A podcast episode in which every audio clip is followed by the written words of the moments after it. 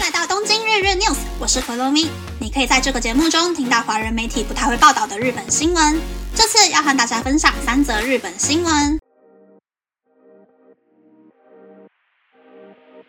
第一则新闻是，厚生劳动省宣布将于二零二五年秋季废除健保卡。原本预计在二零二四年秋季废除健保卡，就诊时一律使用 My Number Card。但厚生劳动省在昨天宣布，将废除健保卡的时限再延长一年。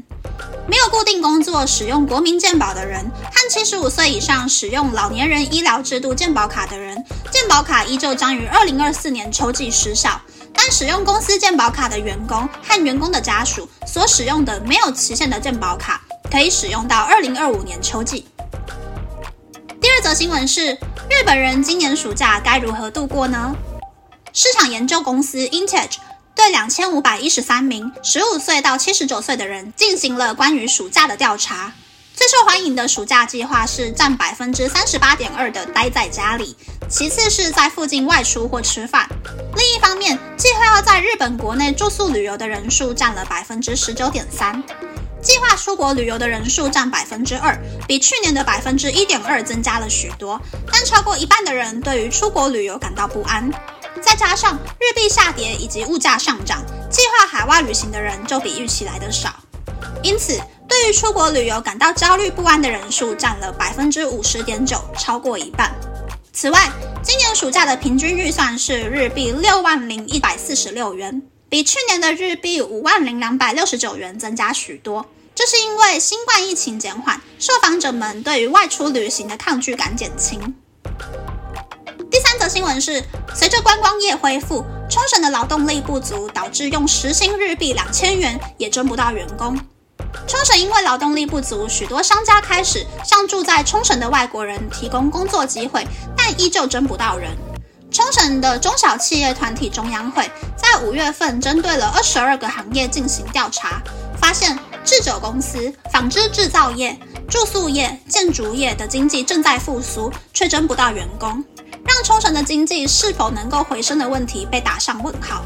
虽然冲绳著名的观光景点国际通有许多来自尼泊尔、越南和印尼的员工，但外籍员工经常带着亲友一起找工作，也会就此要求老板加薪，但加薪就会影响人事成本，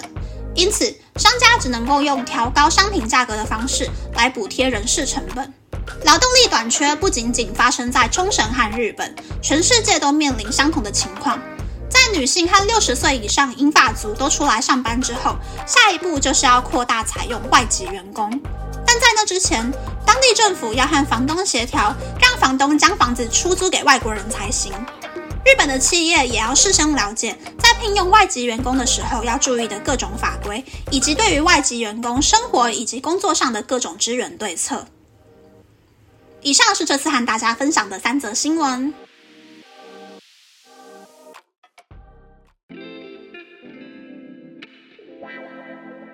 这新闻是废除健保卡的新闻。我觉得会延后一年的原因有两个，一个是 My Number Card 出包的事情还没有解决，另一个是医院还有药局要自费安装 My Number Card 的读卡机，所以有很多小诊所都不愿意花钱。我常去的那一间诊所就是这样。My Number Card 是唐凤红了之后吧。日本也搞了一个数位大臣，才开始在推广这个东西，搞出了一张结合身份证、户口名簿、健保卡、年金账户的一张卡片。但是日本政府没有想过，刚刚念过的那几个东西呢？他们的资料是分别储存在每一个乡镇市不同的办事窗口的电脑里面，所以每一个乡镇市的窗口人员呢，要各自去检视资料有没有真的连上网，而且绑定在正确的卡片里面。但因为这些窗口人员都不懂开发新系统的流程，也没有确实完成验收新系统的步骤，才会出现拿着卡片去便利商店想要印户口名簿，结果发现哦，这不是我自己的户口名簿呢的大包。真心觉得日本政府在学其他国家搞数位化之前呢，先看看大家之前是花了多少时间才确定不会有问题，让系统正式上线的好吗？第二则新闻是暑假怎么过的新闻。我已经安排要去韩国玩了啦，所以七月八月就没有打算放暑假了。日本公司呢，如果是制造业的话，大部分会选在八月十二到十六日左右，把工厂关掉，大家一起放假。其他公司的话，大多是让员工自己去选择，在七月到八月的期间之内找一个地方连休五天。所以，如果大家想要在暑假来日本玩的话呢，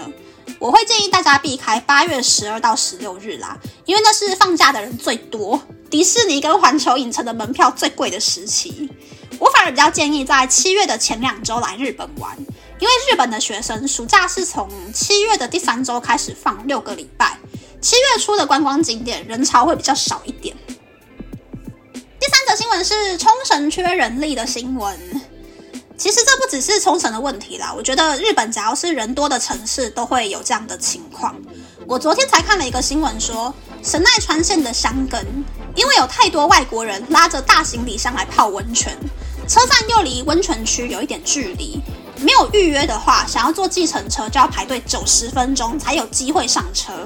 其实箱根就有点像是山脚下多了一个车站，还有一条商店街的台东红叶温泉。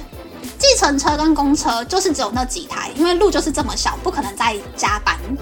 温泉饭店其实也很缺人，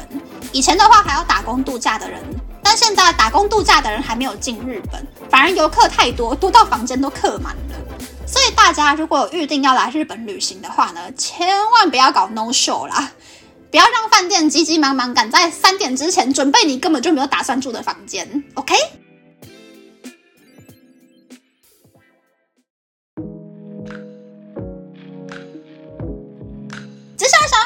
想一直跟大家说我要减肥，但其实我是一个不爱饿肚子的人，所以来偷偷跟大家分享我平常会吃的低卡主食。第一个是 manan higari，manan 是蒟蒻，higari 是月光米的那个光，所以加起来就是蒟蒻米。manan higari 是宝矿力水的的那一间大种制药的蒟蒻米。我自己是用糙米二、蒟蒻米一的比例煮饭。我会喜欢这个菊糯米的原因，是因为菊糯低卡，而且纤维值很高，吃起来口感其实跟米没有太大的差别，不会有吃到怪东西的感觉。但缺点就是饭没有粘性，不可以包饭团，然后吃饭的时候用汤匙吃会比较方便一点点。第二个是菊糯效果，是加了菊糯的意大利面。其实日本还有很多也是加了菊糯的意大利面，但是我觉得吃起来都很像橡皮筋。橘肉效果的话，吃起来就没有橡皮筋的感觉，而且意大利面酱可以附着在面上面，没有那种酱跟面分家的感觉。但缺点就是呢，干掉的橘肉要花比较久的时间煮软，所以面要煮十二分钟。但我觉得还蛮值得的啦。有计划要来日本玩的朋友呢，可以去超市看看有没有橘糯米跟橘糯意大利面哦。这次的分享就到这边，不知道大家喜不喜欢这样的节目呢？欢迎大家留言和我分享你的想法。喜欢这个节目的朋友，可以在 Apple、Spotify、Google、s o u n KKBox、My Music、First Story、Mixer Box 等 Podcast 平台和 YouTube 订阅《东京日日 News》，多多按赞、评分，或是在三岸小赞助这个节目。还可以在 Instagram 或 Threads 追踪《东京日日 News》Day Day Tokyo 的账号哦。